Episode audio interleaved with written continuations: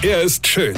Er ist blond. Und er ist der erfolgreichste Comedian aus Rheinland-Pfalz. Ich werd der Pierpasmus. Exklusiv bei RPA1. Sven Hieronymus ist Rocker vom Hocker. Am Sonntag ist Muttertag. Im Normalfall bekommen Muttis da Blumen. Denn Muttertag, das ist der zweite heilige Feiertag der Floristeninnung neben Valentinstag.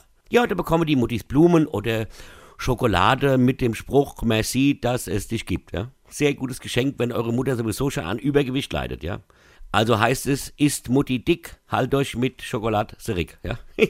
Also Blumen und dazu eine schöne Karte oder ein Brief mit einem liebevollen Gedicht drauf wie Liebe Mütterlein, ich danke dir, du bist ja stets so gut zu mir.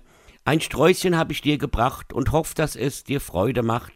Leg ein Versprechen mit hinein, ich will auch immer artig sein.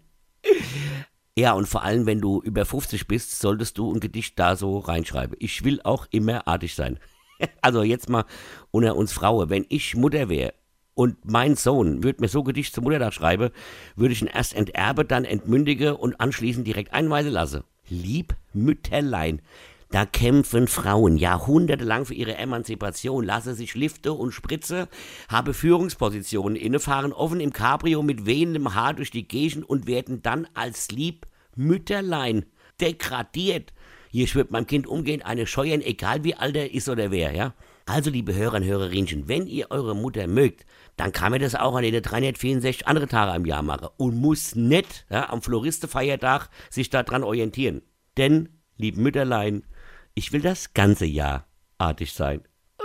Weine kenn dich, weine. Sven Hieronymus ist Rocker vom Hocker. Weine kenn dich, weine.